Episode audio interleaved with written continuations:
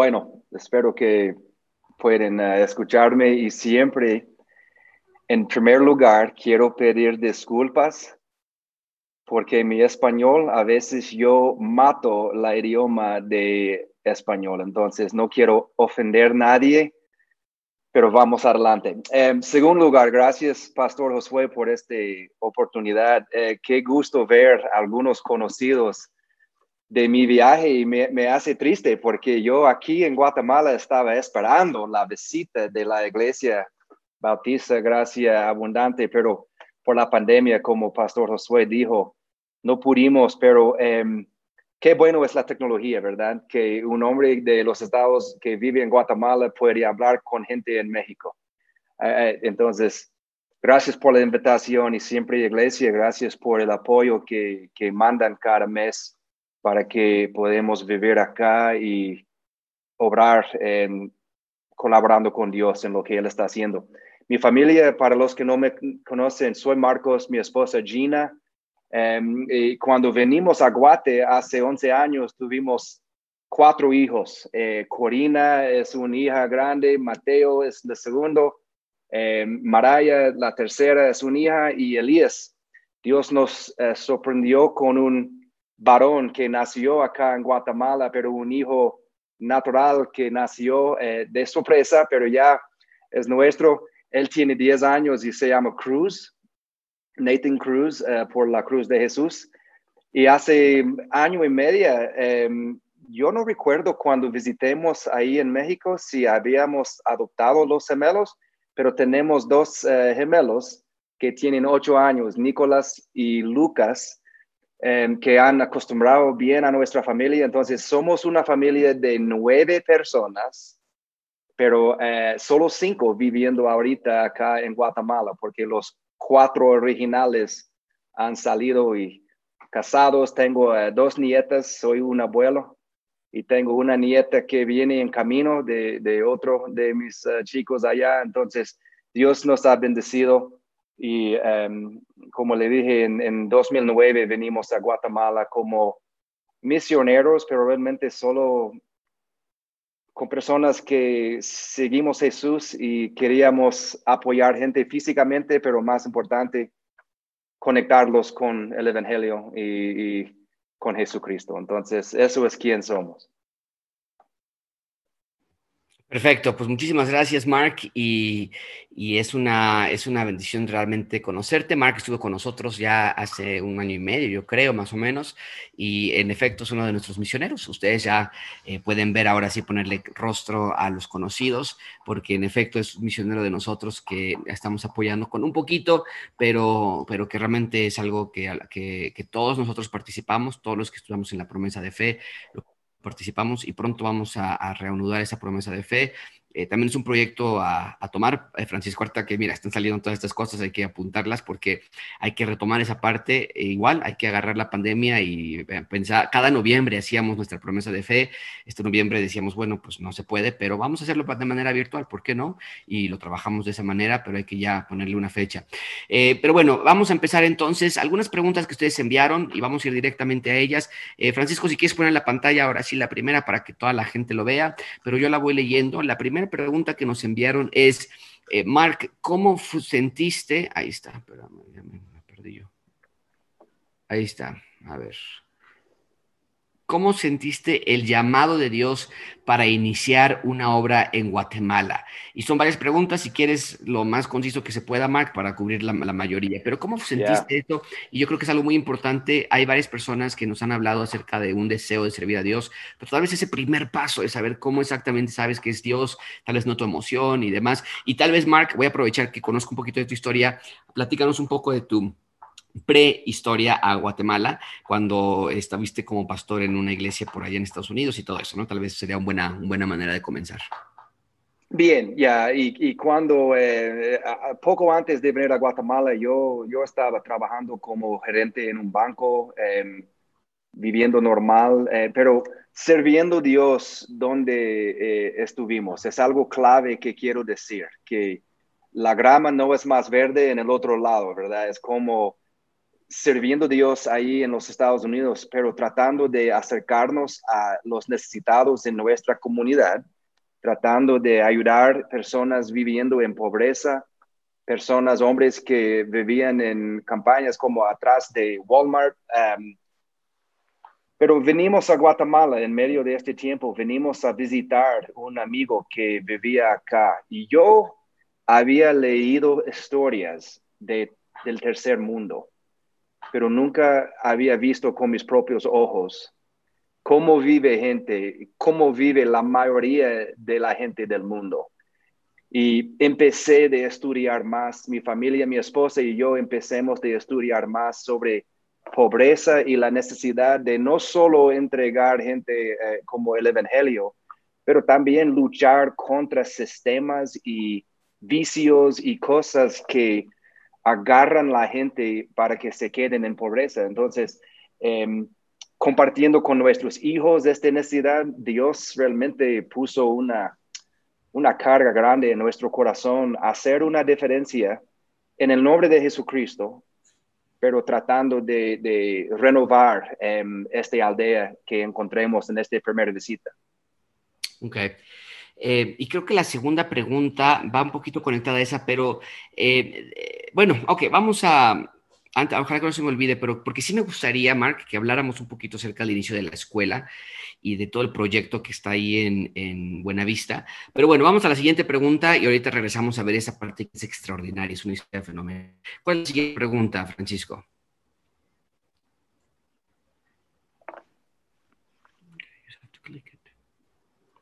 ¿No se puede?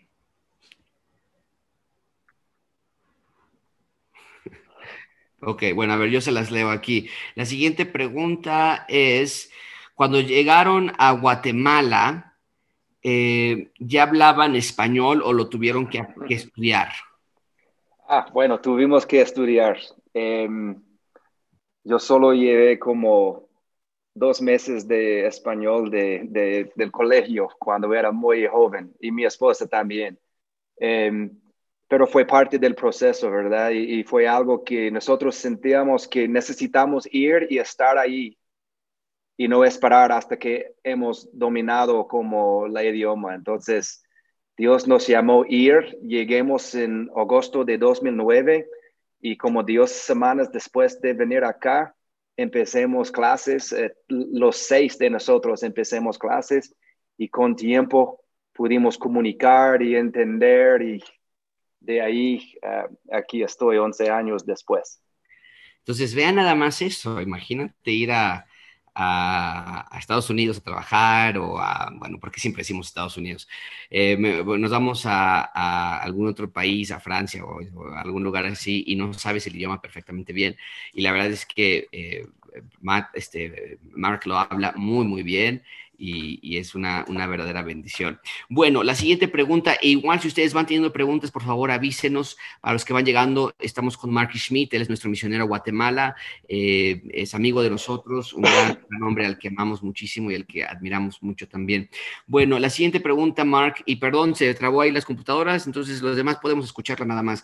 La siguiente pregunta es, ¿cuándo, eh, cuando llegaron a Guatemala, se contactaron con alguien que ya estaba allá o ustedes iniciaron todo el proceso? Proceso de buscar un local, familias y recursos? Em, conocíamos una familia de misioneros que, que, trabajaban en este área. Eh, habían estado por como seis meses, pero tenían sus propios como ocupaciones y cosas. Nos ayudaron al principio, como los primeros dos, tres meses. Em, pero nosotros como familia es, algo interesante. Eh, como pareja hasta los chicos sentíamos algo de como aventura. Em, fue interesante tratar de caminar eh, por la aldea y presentarnos a gente y, hablar sin, sin apoyo. Em, fue locura a veces, pero con tiempo, em, yo creo que la gente por, por este tipo de, de, vivir y tratar de conectar, ellos nos aceptaron un poco más rápido porque podían ver que queríamos estar como ellos, aunque no podemos por mi piel y todo. nuestro deseo es ser como eh, guatemaltecos, si lo más que podemos. Ya. Y, cuando llegaron allá, llegaron con eh, apoyo extranjero, apoyo de otras iglesias, o cómo fue esa parte, Mark? Fue recursos propios. Al principio habíamos vendido todo en los estados, nuestra casa y los autos, todo, todo, todo, hasta dos como, ¿qué es un pallet? Como, uh, what's, what's a pallet? Este, como cuatro por cuatro. Sí, una, eh, ay, se me está yendo. ¿Tarimas o algo como, eh, fue, mire, ponemos algunas cosas de trastes, eh, toallas, ropa, cosas así en maletas y lleguemos con nuestra familia con 14 maletas.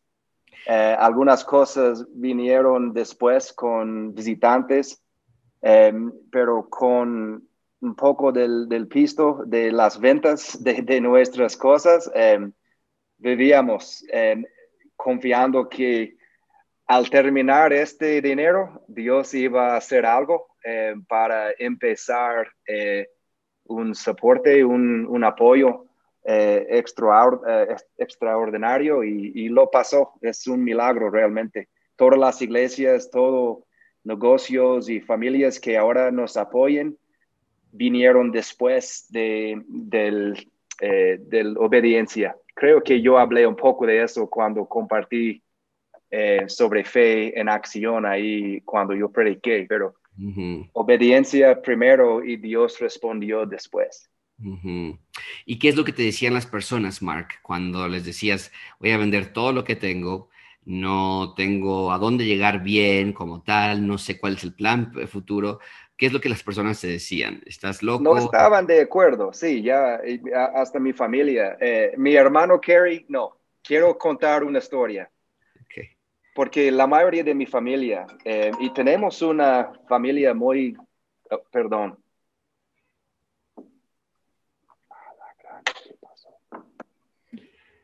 Te podemos ver, sí, te podemos ver y te podemos escuchar perfectamente. perdón, perdón. Eh, una llamada entró en otro teléfono y mi computadora ya. Ok. No te preocupes. Eh, toda mi familia estaba pensando que yo estoy loco, eh, mi, mi, propia familia. Pero como dos meses antes de salir, em, yo visité con mi hermano Kerry, el pastor que ha visitado con ustedes. Y de todos, él dijo, Marcos, mire, yo no te entiendo, no, no entiendo qué va a hacer, porque en este tiempo, 2009, nosotros no tuvimos un plan de tener un centro educativo. Eh, fue una visión que, mira, ¿cómo puede, y sígueme por un momento, cómo puede un gringo viviendo en los estados programar una visión para una aldea muy pobre en Guatemala si este hombre nunca ha caminado en esta aldea, nunca ha estado con la gente conociendo la cultura. Entonces, nuestra única visión fue ir, conocer la gente, conocer la comunidad y orar. Y en un rato vamos a hablar un poco de este, pero orar y pedir Dios, Dios, si sea tu voluntad, díganos qué hacer. Y mi hermano Kerry me animó porque él dijo, mire Marcos, yo no sé qué está haciendo, y por qué está haciendo eso, pero yo sé que Dios lo va a bendecir, porque Dios bendice fe. Cuando tomamos pasos de fe, Dios siempre llega y Dios siempre bendice esta forma de vivir. Y honestamente, Kerry fue uno de los únicos como animándome, mm. animándonos como familia. Em, aparte de mi amigo misionero que estaba acá, él estaba muy feliz que venimos a estar también, pero eh, fue, fue un poco difícil porque gente que son cristianos, los primeros que uno piense va a estar gritando y celebrando una decisión, mm. estaba diciendo, ¿cómo puedes hacer eso a sus niños? Sacándolos de los Estados Unidos y sacándolos de ligas de fútbol y cosas de los bienes que ellos tienen ahí, ¿cómo puede llevarlos a un país controlado por pandillas y, criminales y corrupción. Y respondemos, mire, podemos hacerlo porque Dios nos está llamando. Y yo tengo que confiar que Dios tiene un plan más grande para mis hijos. Y lo que ellos van a tener en Guatemala, lo, la experiencia que van a tener a través de vivir y crecer en Guatemala, será mejor de la experiencia que dejamos en los Estados Unidos. Y honestamente, es fácil ahora, 11 años después, ver por atrás lo que Dios ha hecho. Es, es un milagro. Y Él respondió y cada día Él responde. Qué bueno. Y, tenemos varias otras preguntas, pero no quiero quitarle mucho tiempo a Mark. Sin embargo, no, él tiene un devocional que preparó, pero no quiero entrar al devocional sin que escuchemos por lo menos una versión abreviada, Mark. De llegaste a Buenavista, eh, bueno, llegaste a Guatemala, me imagino eh, ahí con este misionero, eh, y de alguna manera u otra, Dios providencialmente te llevó a Buenavista. ¿Cómo fue ese primer momento en que tú decidiste, o Dios puso en tu corazón, vamos a abrir un centro educativo? queremos ayudar a, con, la pobreza de este, de este lugar al darles educación. Y que, que, había en ese momento, bueno, nada más que planes, y qué hay hoy, ¿no? Eso sería algo muy bonito escucharte.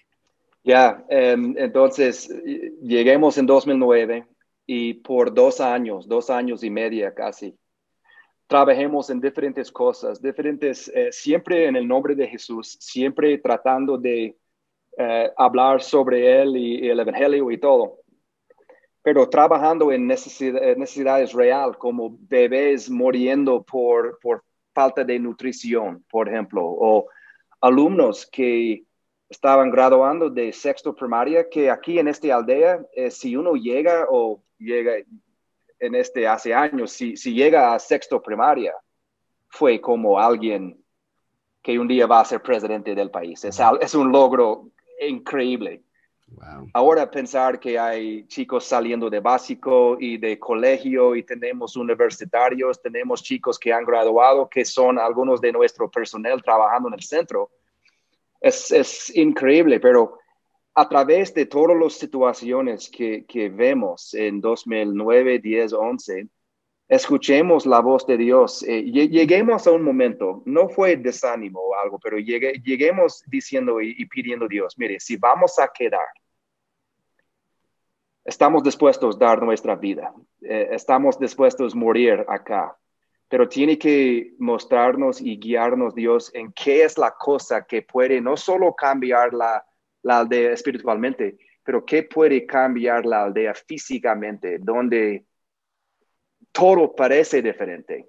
Y como susurrando, escuchemos la voz de Dios diciendo un centro educativo, pero no solo en mate, ciencia y cosas, porque damos cuenta que podemos graduar profesionales, pero si no van conectados a Jesús, hemos fallado. Um, entonces, la idea es educarlos en su vida completa, espiritualmente, mentalmente, socialmente, porque los chicos estando en el centro están experimentando una vida diferente, están con personal o con mi familia mirando una pareja que, que ama diferente, porque acá, yo no sé en México, pero acá la cultura es muy machista y las chicas no valen nada. Pero cuando me miren con mi esposa, miren otra forma de respeto de un hombre hacia su esposa, como Jesús amó la iglesia. Ellos miren como un padre o madre que, que abracen sus chicos en cambio de solo mirarlos como un posesión o algo. Entonces, socialmente va cambiando la forma de pensar, ¿verdad? Entonces, eh, eh, hemos visto una obra eh, maravillosa en las vidas de los chicos, también el personal, hasta que ahorita tenemos más de 200 alumnos estudiando cada, ahorita por la pandemia es por distancia, pero tenemos 200 chicos desde pequeñitos como 4 o 5 años hasta chicos de 17, 18 años y gradúan y se van a la universidad. Y eso nunca eh, había pasado en esta aldea. Gracias a Dios y apoyo de gente como ustedes, físicamente estamos viendo cambios, pero estamos viendo graduados que, que tienen una relación con Jesucristo, que lleva una conexión personal por la primera vez en su vida, ¿verdad? chicos que pueden leer la Biblia.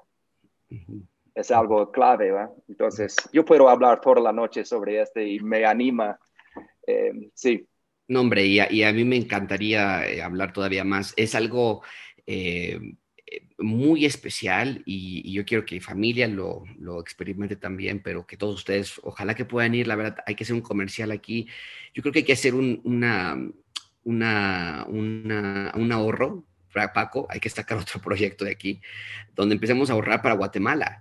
Y no sabemos cuándo vamos a ir, ¿no? Pero iglesia, ustedes deben aprovechar esta oportunidad, porque viajar a Guatemala te sale más caro, me parece, que ir a, a Chinconcuac. Es, es, este, más económico ir a Guatemala que a algún lugar porque un vuelo te lleva directamente a la ciudad de Guatemala y de Guatemala ya estamos cerquita de, de Buenavista, pero estar en la mañana, 8 de la mañana, si no me recuerdo, es cuando empiezan las clases, ¿no, Mark? Ya, yeah, 7.30, 8, más o menos. Y, y, estábamos afuera eh, con una taza de café en la entrada, que es una entrada que te da, la, la, entrada del centro educativo te da hacia unas montañas preciosas, una vista hermosa, y ver a esos niños uniformados, arreglados, que vienen de una, de una, pues una localidad que, que es muy pobre, muy, muy pobre.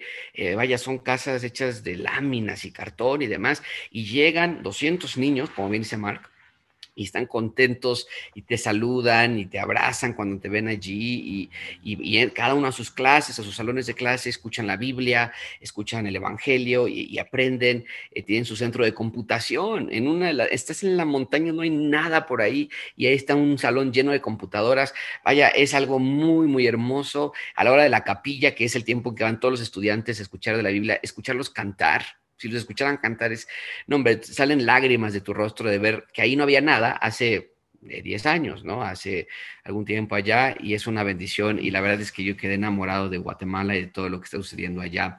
Bueno, eh, este, una última eh, pregunta, que tengo algunas otras aquí en mi teléfono que había mandado antes ustedes, pero veo que aquí se preguntó una en, en, en, las, bueno, no una, varias ya aquí en el chat. Entonces nada más tengo que elegir una y la que salió primero, las otras vamos a darles sus respuestas también. Eh, valdría la pena tal vez, Mark, hacer un pequeño audio después y mandarles algunas respuestas a estas preguntas y no estamos ignorando a nadie, pero no queremos quitarle tiempo a Mark para su para su clase que he preparado. Pero está aquí en esta pregunta, Mark, ¿cómo supiste que era Guatemala? La, la, ciudad que te estaba enviando Dios. ¿Por qué no la Ciudad de México, por ejemplo, o Honduras o algún otro lugar? Oh, wow. Eso es una buena pregunta. Eh, yo no puedo explicar exactamente. Eh, un, un, punto importante es que cuando fuimos a Guatemala la primera vez en febrero de 2009, Gina, mi esposa y yo, ambos decíamos, no vamos a ir a Guatemala habíamos preparado los niños, los cuatro niños que viajaron con nosotros, mire chicos, vamos a visitar la familia que conocemos, vamos a ver y experimentar Guatemala, pero no se emocionen porque no vamos a mover, no vamos a ir a Guatemala. Después de tres, cuatro días de, de visitar familias y estar en la aldea, no había hablado con Gina y eso es donde nosotros sentíamos no había hablado con ella, no habíamos conectado como pareja para hablar sobre la experiencia. Pero cuando yo inicié una noche, estábamos acostados en la cama y primera vez, eh, ¿qué, ¿qué, piensas sobre este país, eh, Gina? ¿Qué piensas tú? Yo inicié de contar algunas cosas, momentos claves durante de la semana cuando el Espíritu me tocó, cuando lágrimas eh, eh, estaba listos eh, caer, como Josué dijo. Y fue increíble porque las cosas que yo conté, momentos, una chica específica, Gina, tenía la misma cosa en su mente. Es como Dios había dado a ella y a mí la misma experiencia durante de estos primeros tres, cuatro días. Y fin de la conversación, ambos, que, los dos que habíamos dicho que no vamos a venir a Guatemala, teníamos que confesar un poco y decir, mire Dios, creo que tú quieres que, que venimos acá. Entonces, entreguemos eso a Dios, si sea tu voluntad. Eh, la, próxima día hablemos con la, la, familia que estaba sirviendo acá en Guate para ver em, qué pensaban y el resto es historia, ¿verdad? Pero es algo, tú vas a saber, mire, si, si tú eres una persona, no sé quién escribió, pero a todos, si hay algo enfrente que honestamente en su corazón tú estás pidiendo Dios sabiduría, y si tú estás dispuesto a poner todo en la mesa, toda tu voluntad, diciendo que no sea mi voluntad, pero sea tuya, Dios te va a mostrar, Dios, te, Él va a responder, Él no va a dejarte dudando, va a hacerlo muy claro y obedece, obedece. Y el resto va a ser historia, es lo que yo digo. Sí, no, no, no. Y, y, lo habíamos visto nosotros en la clase de Marcos hace un par de semanas, en creo dónde, que es, sí, hay que orar, más obediencia, ¿no? Esa es la parte importante, oración, más obediencia, eh, igual a la ayuda divina. Bueno, y, antes ya, la, última, Marco, perdón, pero eh, este, aquí tenemos a varias parejas, varias familias, varios solteros, varias personas que yo estoy seguro que si tú te rindes a la voluntad de Dios eh, y tomas estos pasos de obediencia, Mark no es un superhéroe, no es un hombre supernatural de otro planeta, ni hizo, si escuchas bien lo que pasó, no hizo algo que, a ver, cuál era tu proyecto y tu plan y tu proyección de 10 años o de 5 años y qué esperabas. Simplemente tomamos ese paso de obediencia. Dios hace el resto. Así que las parejas que nos están viendo, solteros que nos están viendo, jóvenes, jovencitas, todos los que están aquí, tengan esos pasos de obediencia. Para algunos va a ser un paso de obediencia de ya voy a empezar a compartir el evangelio con mis amigos, ya voy a empezar a tratar a mi esposa diferente, ya voy a empezar a... Para otros va a considerar, eh, Dios me está llamando a mí para salir y plantar una iglesia en otro lugar, para ir a apoyar a una escuela y, y ser misionero. Y gracias abundante hay una pregunta, ¿cuál es la, posición que debe tomar la iglesia con respecto a las misiones? Nosotros tomamos las misiones muy seriamente, para empezar somos una iglesia misionera, mi esposa y yo somos misioneros. Y es por eso que nos hemos eh, aliado con Mark, con Alejandro, con Rodolfo y con Juan, porque creemos en esto. Esto es, esto es el corazón de la iglesia. Y cada mes enviamos 2.500 pesos a cada uno, que es poquito, pero que lo hacemos con muchísimo cariño porque queremos ver que esto se expanda. Pero va a llegar un momento en que como iglesia vamos a tener que juntarnos todos y decir, esta familia quiere ir, Dios lo está llamando a Guatemala, a Honduras, a Veracruz, a algún otro lugar, y como iglesia tenemos que apoyarlos para mandarlos a otro lugar. Y tal vez eres tú que nos estás viendo esta noche, o, jovencita, jovencito, que Dios te está tocando en tu corazón. Entonces, considéralo y sería un honor para nosotros participar en eso en un futuro. Bien, Mark, tenemos 20 minutos, 25 minutos por favor, comparte el devocional. Muchísimas gracias por esas preguntas y respuestas y estamos ansiosos por escucharte y compartir un poquito de la Biblia. Sí, gracias. Y ah, como me encantan las preguntas. Y antes de, abrir la Biblia, solo quiero mencionar una cosita más. Es que, mira, a, todos que está escuchando y, y si, eh, algo que él dijo, mire, si no está si no está dispuesto a ir al otro lado de la calle y hablar con su vecino, o la persona sentado a la par tuya en su trabajo, no piense que va a ser bueno ir a Guatemala. Si no eres fiel exactamente donde Dios te ha puesto en este momento, el resto no va a ser historia porque hay que ser fiel y la Biblia enseña, si eres fiel con lo que Él te ha dado ahorita, quizá Él va a darte más, pero no piense ir a otro lugar si no estás haciendo todo posible donde estés ahorita, eh, porque ahorita tú tienes tu propia misión. Hablamos sobre misioneros, pero ustedes son llamados a ser misioneros, no es una llamada específica. Y vamos a hablar ahorita, sí si tiene su Biblia, yo creo que va a verlo también en, en su pantalla, pero abre su Biblia a Colosenses em, capítulo 4.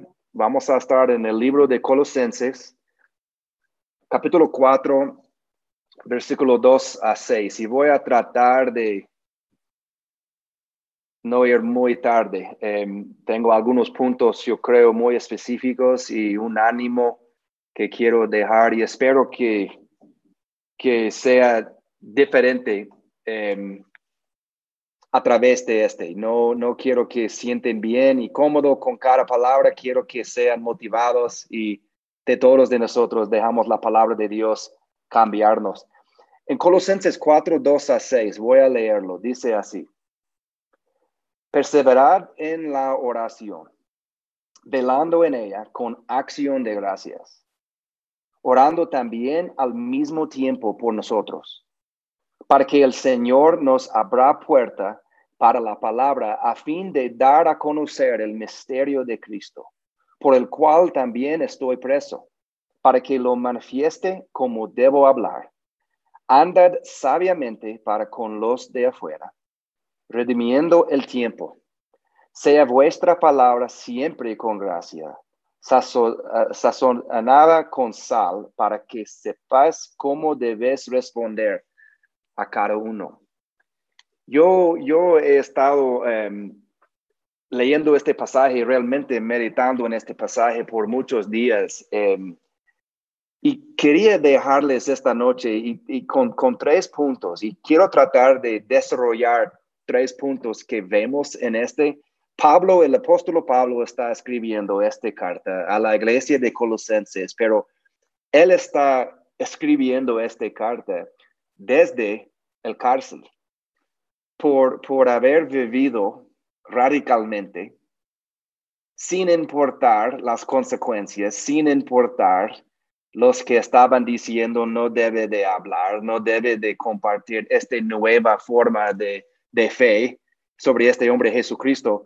A él no importaba las consecuencias. Entonces, él está aquí sentado en el preso, en el cárcel, escribiendo esta carta. Y vemos tres cosas. La primera que quiero poner en su mente y creo que va a verlo, es que vemos la postura que debemos tener. Vemos la postura que debemos tener. Y yo acabo de escuchar, Pastor Josué, diciendo que ustedes han estado hablando sobre oración en la iglesia. Y Pablo, primer, primer eh, ánimo, perseverar en la oración. es como algo constante que debemos de estar practicando. ¿Por qué? Solo, ¿qué es oración? Oración es comunión con Dios, es comunicación con Dios, es eh, orar, no es, es como yo no puedo estar en mi trabajo, muchas piensan, no puedo estar en mi trabajo y también en mi ropero orando. No, es porque oración es comunión, siempre comunión con Dios. Yo puedo orar, yo puedo estar en oración en cualquier lugar. Y Pablo está tratando de llamar atención, mire, la postura que debemos de tener es oración, porque a través de oración, algo pasa en mi mente donde yo veo el propósito de Dios diferente. No veo las consecuencias. Él dice aquí, perseverar en la oración, velando en ella con acción de gracias.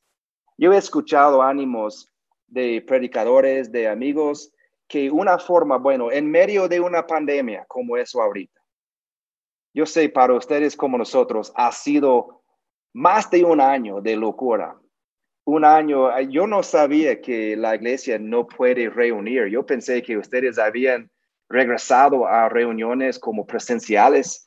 Em, y yo imagino que para ustedes es, es una prueba. tenemos que ser honestos. Este no es fácil para nadie, es diferente pero algo para mí en mi vida que me saca de tristeza o de, eh, duda, de momento de pedir a Dios, ¿por qué está dejando eso pasar? Es cuando yo tomo momento de dar gracias. Este hace algo a nuestras mentes. Yo no puedo enfocar en mis problemas si yo estoy dando gracias a Dios por las bendiciones. Entonces, es una forma de enfocarme como Dios quiere. Em, yo dije, en oración experimentamos comunión con Dios y este supersede cualquier circunstancia en nuestra vida. Pero creo que Pablo está iniciando con eso antes de ir con los otros puntos, es que mira, oración es lo más clave. Los que quizás siente que Dios te está llamando a otro lugar o hay algo que Él tiene programado o, un propósito grande para su vida. ¿Estás orando? Estás poniendo todo eso en la mano de Dios y toda su voluntad en la mesa, pidiendo la voluntad de Dios. Eso es algo clave. Entonces, vemos la postura que debemos de tener y eso está en versículo 2. Y quiero, eh, no está en su pantalla, pero quiero leer otro versículo porque este tema es algo que Pablo toca frecuentemente en sus libros, pero en primero de Tesalonicenses 5, 16 y 18 él dice algo similar, estad siempre gozosos, orad sin cesar, dad gracias en todo, porque esta es la voluntad de Dios para con vosotros en Cristo Jesús. Entonces, postura de oración es primera cosa que quería dejar con ustedes. Ahora, la segunda, en, en versículo 3, y aquí es donde ah, tenemos que em, prepararnos un poco. Entonces, creo que estén, espero que estén listos. En versículo 3 vemos la misión que debemos cumplir, ¿ok? Vemos la misión que debemos de cumplir. Y yo acabo de decir que todos somos misioneros. Me gusta que Pastor Josué dijo que, miren, Marcos y Gina y personas como misioneros no son superhéroes. Somos personas normales que solo estamos viviendo la misión de Dios en Guatemala como ustedes deben de hacer ahí en la Ciudad de México y algunos que hacen en África o en los Estados Unidos. Mi llamada quizás está ubicado en otro país, pero mi misión es el mismo y vemos eso en versículo 3, que dice, orando también al mismo tiempo por nosotros para que el Señor nos abra puerta, ¿para qué? A fin, perdón, habrá puerta para la palabra a fin de dar a conocer el misterio de Cristo. ¿Qué es la misión? Dar a conocer el misterio de Cristo. Nuestra misión como la iglesia es que gente conocen quién es Jesús. ¿Y qué, qué ejemplo tenemos en Pablo? Mire, Pablo está en el cárcel. Y su enfoque está en su circunstancia? No, ¿qué está pidiendo sobre o de la gente de su iglesia mientras que él está en cadenas? Él está pidiendo a ellos, mire, por favor, oren por mí, que Dios abra puertas para que yo pueda compartir sobre el misterio de Cristo aquí adentro del cárcel. Algo que yo veo y ah, que yo voy muy animado de Pablo es que en medio de sus circunstancias, él estaba anclado a la misión de Dios. Su vista no cambió por su circunstancia. Y ahorita les, les animo, y no estamos en el cárcel físicamente, pero ustedes y, nosotros eh, ha sido diferente en nuestra vida y podemos verlo como como es nuestro propio preso, ¿verdad? Como mi prueba es tan grande y es, yo, yo no quiero minimizar lo que está pasando en las vidas de todos de nosotros, pero no podemos perder nuestra vista, no podemos perder el enfoque en la misión y honestamente, más que nunca la gente necesita el mensaje de Cristo, el mensaje de, de, de esperanza en medio de una pandemia mundial. Em, entonces, una pregunta. ¿Su vista ha salido de la misión? ¿Tu vista está en sus circunstancias ahorita? Y otra vez, no estoy minimizando tus circunstancias. Yo sé que hay, hay personas que han perdido en familia durante de esta pandemia y es una prueba real. No, no puedo imaginar. Hay personas ahorita en esta llamada que han pasado por el COVID o tienen familia que ha perdido trabajos. Yo sé que las pruebas son reales. Pablo estaba en el cárcel. Él está escribiendo a nosotros, hablando, mire, yo entiendo cómo es tener una prueba, pero aunque hay pruebas, tenemos que mantener nuestra vista en la misión y el misterio que es Jesucristo y que personas dar a conocer el ministerio de Cristo. es lo que dice. Y él es bueno, por, es por eso que él estaba en el preso, dice en versículo 3. Entonces, él seguía con este. Em, entonces, las circunstancias ahorita han sido distracción a la misión. Yo espero que no. Y si ha sido una distracción, yo les, les animo y, y les pido, yo mismo, tenemos que confesar eso. Tenemos que volver a lo más importante y, es entregar el Evangelio a personas. Y, les repito, eh, gente que ahorita más que nunca necesita este mensaje.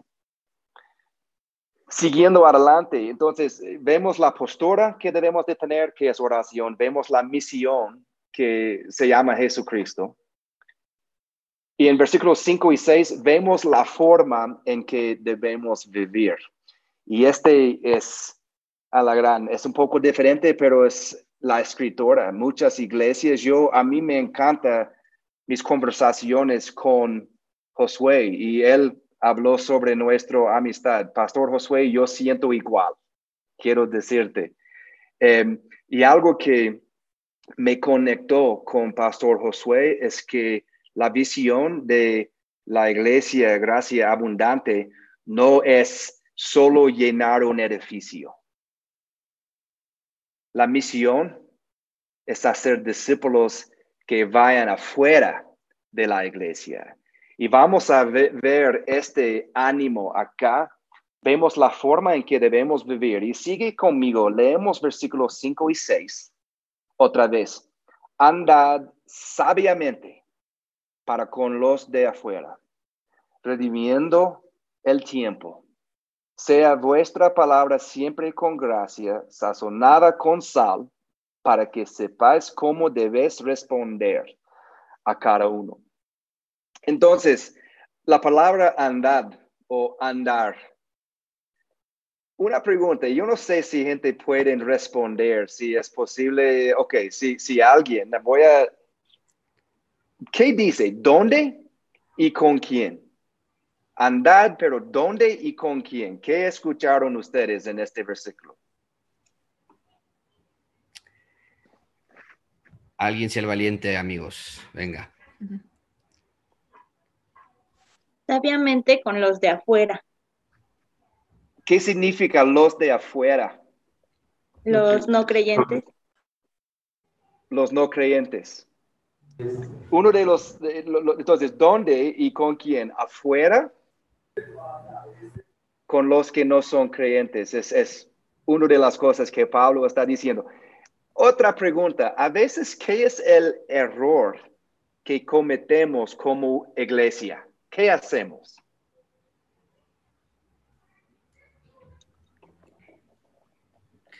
Nos encerramos nada más en la iglesia. Queremos estar con los creyentes únicamente y no volteamos a ver a la gente afuera. Exacto, y, honestamente tienen razón. Eh, eh, es qué alegría estar juntos con la iglesia. Qué alegría eh, convivir. Yo todavía puedo em, sentir en mi boca los panes que ustedes me, me compraron en la iglesia después del servicio con canela y a la gran, perdón por un momento, déjeme celebrar este, pero ya, yo recuerdo el tiempo conviviendo con ustedes. Yo llegué a, a, mi casa aquí en Guatemala diciendo, Gina, tienes que ir conmigo la próxima vez porque esta gente, qué increíble estar con ellos yo entiendo em, la, la, bendición estar, pero, pero ¿qué pasará si la iglesia solo se queda juntos? Perdimos nuestro impacto en la comunidad y Pablo sabía eso. Pablo sabía que, mire, la llamada es ir afuera. Entonces, andad sabiamente para con los de afuera. Entonces, ¿por qué dice? Es otra pregunta. ¿Por qué dice él sabiamente? Piense, ¿qué piensen?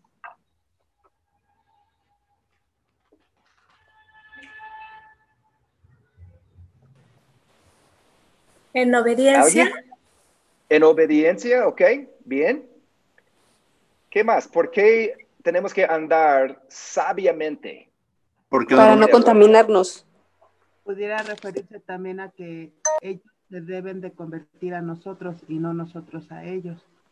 Ok, eso es algo muy importante. Yo creo, eh, déjeme leer un versículo en primero de Pedro, eh, capítulo 5, versículo 8.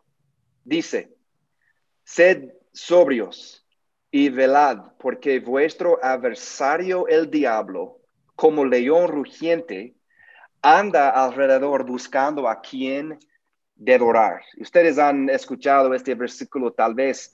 Tenemos que dar cuenta, tenemos que ser sabios porque el enemigo nos está esperando. Él, él está esperándonos y él está buscando. ¿Quién anda sin preparación? ¿Quién anda como un necio? ¿Quién puedo devorar?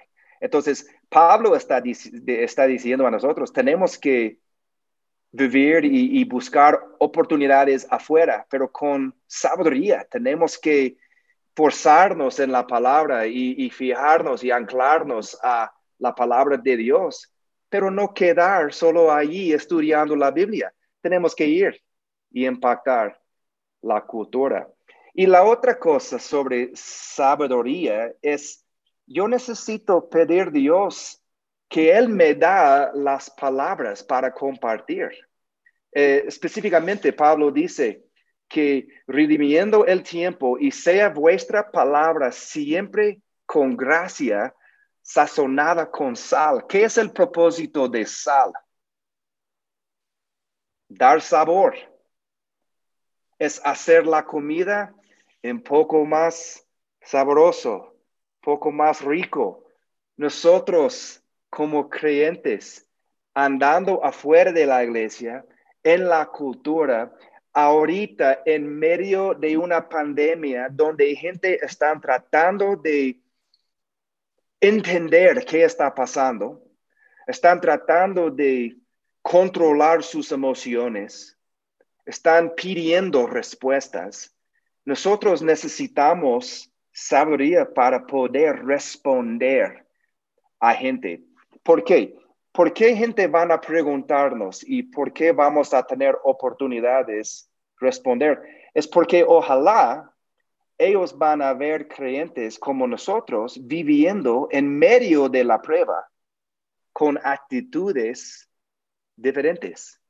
Van a vernos pasando por una pandemia con gozo, como Pablo dijo. Santiago en Santiago capítulo 1 dice que sean dichosos cuando vengan las pruebas. Es como solo cristianos pueden tener gozo en medio de una prueba y personas que no son creyentes van a ver eso y van a preguntarnos, ¿cómo puedes reaccionar así? ¿Por qué estás sonriendo cuando la mayoría del mundo está con temor? ¿Por qué tienes tú una confianza inquebrantable cuando el resto de la oficina no quiere eh, vivir como normal. Y nosotros tendremos oportunidades de testificar de lo que Dios está haciendo en nosotros y la confianza que Él nos da y la fe que tenemos en Él. Entonces, la forma en que debemos que, de, vivir es afuera, afuera, no, no, no dice que debemos de eh, evitar convivir con cristianos. Ahí es donde esforzamos o nos esforzamos y, y seamos más fuertes. Pero tenemos que ir, tenemos que ir. Em, entonces,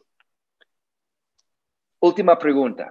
Em, y yo sé que mi tiempo ya está acabando, pero ¿qué significa versículo 5 cuando dice redimiendo el tiempo? un pensamiento, redimiendo el tiempo. Aprovechando bien el tiempo, utilizándolo de la mejor manera para la gloria de Dios. Absolutamente. Hay otras versiones que, actualmente dicen aprovechando bien el tiempo. En, en Efesios 5, 15 a 17 dice, mirad pues con diligencia cómo andés no como necios, sino como sabios, aprovechando bien el tiempo, porque los días son malos. Mire, no dice que la gente son mal, no dice que la gente son mal, dice los días, dice que está hablando sobre la cultura y algunas normas y cosas sobre la cultura, pero Pablo no está diciendo que la gente son malas. Entonces, yo no sé cómo, cómo piensen ustedes, pero a veces, si no tomamos cuidado, podemos pensar que somos la iglesia y los de afuera son malos. Pablo no está diciendo los días son malos y hay tiempo y gente para, para redimir. Entonces es aprovechar y solo, solo piense en este último pensamiento. Sabe que el único recurso eterno, y escuche eso, el único recurso eterno que ustedes encuentran cada día son las personas que tienen enfrente. Pasarán la eternidad en uno de dos lugares, juntos con Dios o separados de Dios. Entonces, otra vez, el único recurso eterno que ustedes encuentran cada día son las personas enfrente de ustedes. Solo tenemos una vida. Cuando yo escucho la palabra redimir el tiempo, yo pienso en un boleto.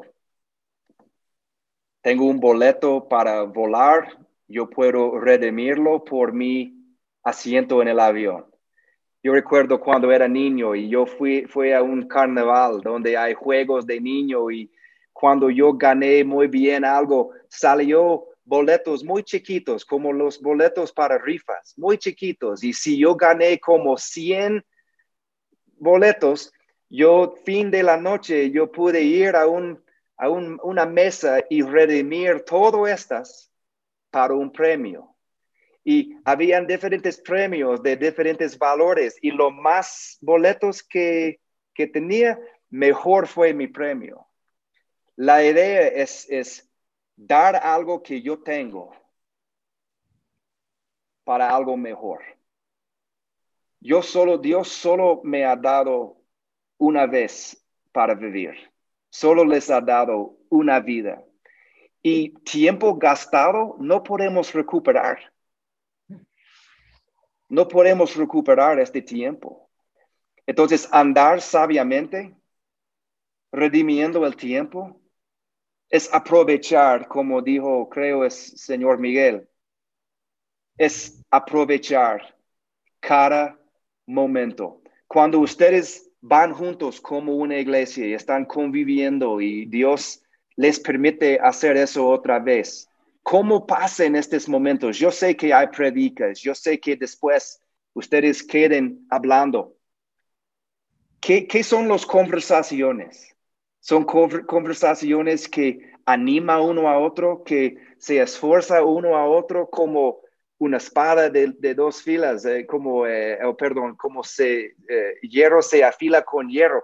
Ustedes están comunicando y hablando sobre cosas que se hace la otra persona mejor para poder vivir más radical ahí afuera en la cultura? ¿O está gastando el tiempo juntos? Los momentos con colaboradores en tu trabajo o personas en la calle, con la chica que te entrega su café en Starbucks. Yo no sé si hay Starbucks ahí, pero en estos momentos estás aprovechando los momentos al máximo. Espero que sí. Y si, si no, mire, el pasado es el pasado, ¿verdad?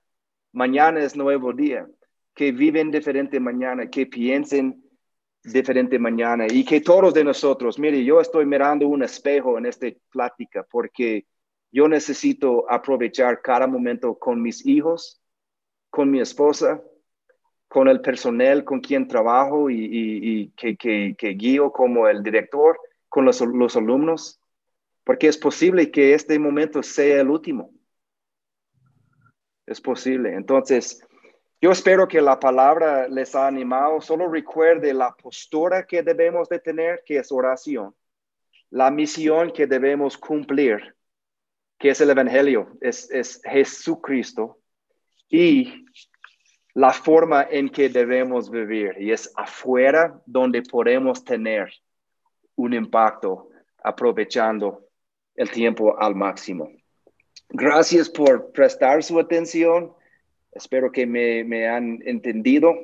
Eh, por favor, pide mi correo electrónico de Pastor Josué o Paco y si no contesté su duda o su pregunta, mándeme un correo electrónico. Yo estoy totalmente disponible para seguir en la conversación y que Dios les bendiga a cada uno de ustedes. Feliz noche.